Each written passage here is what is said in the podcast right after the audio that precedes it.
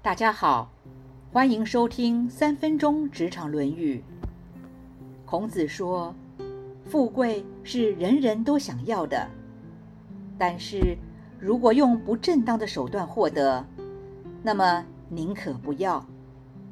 贫贱是人人都不想要的，但是如果用不正当的手段脱贫，那么也宁可不要。”一个真正的君子，无论何时何地，哪怕在一顿饭的时候，都是不敢违背仁德的。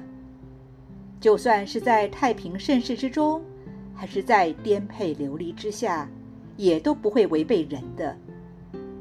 康德说：“越是处心积虑的想得到生活上的舒适和幸福，那么这个人就越是得不到真正的满足。”没有人不爱富贵而爱贫贱，只是取得富贵、脱离贫贱的手段是要正当的，符合仁德的。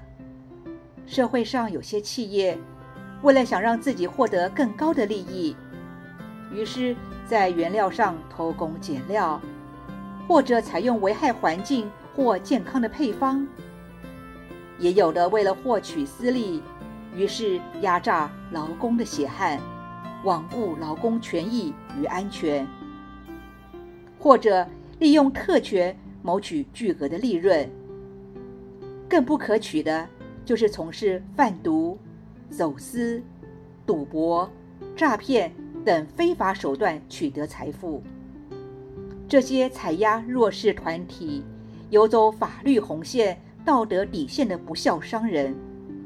这样取得的财富是不道德的，是可耻的。柏拉图说：“一切违背了公正的知识，都应该叫做狡诈，而不应该称为智慧。”当然，也有许多合法取之于社会获取财富的人，但是，是否也有用之于社会呢？是否有担负企业公民的责任呢？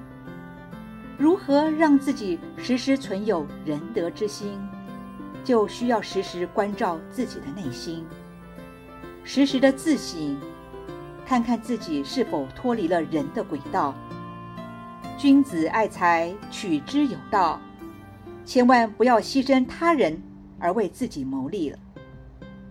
法兰西斯·培根说：“任何个人的财富都不能成为这个人最终的生命价值。”现在，物质欲望弥漫在社会之中，让有些人在追逐财富时迷失了自我。社会氛围若都是笑贫不笑娼，那么社会就是在堕落。当贫富有悬殊差异时，最后终究是走向灭亡的。诺贝尔说过：“金钱这种东西。”只要能够解决个人的生活就好，若是过多了，它就会成为遏制人类才能的祸害。现在问问自己，拥有的财富是正当取得的吗？以上原文出自《论语·里仁篇》。子曰：“富与贵，是人之所欲也，不以其道得之，不处也。贫与贱。”是人之所恶也，不以其道得之，不去也。君子去仁，呜呼！臣民。君子无忠实之间为人，造次必于世，颠沛必于世。今天的分享就到这儿，我们下次见。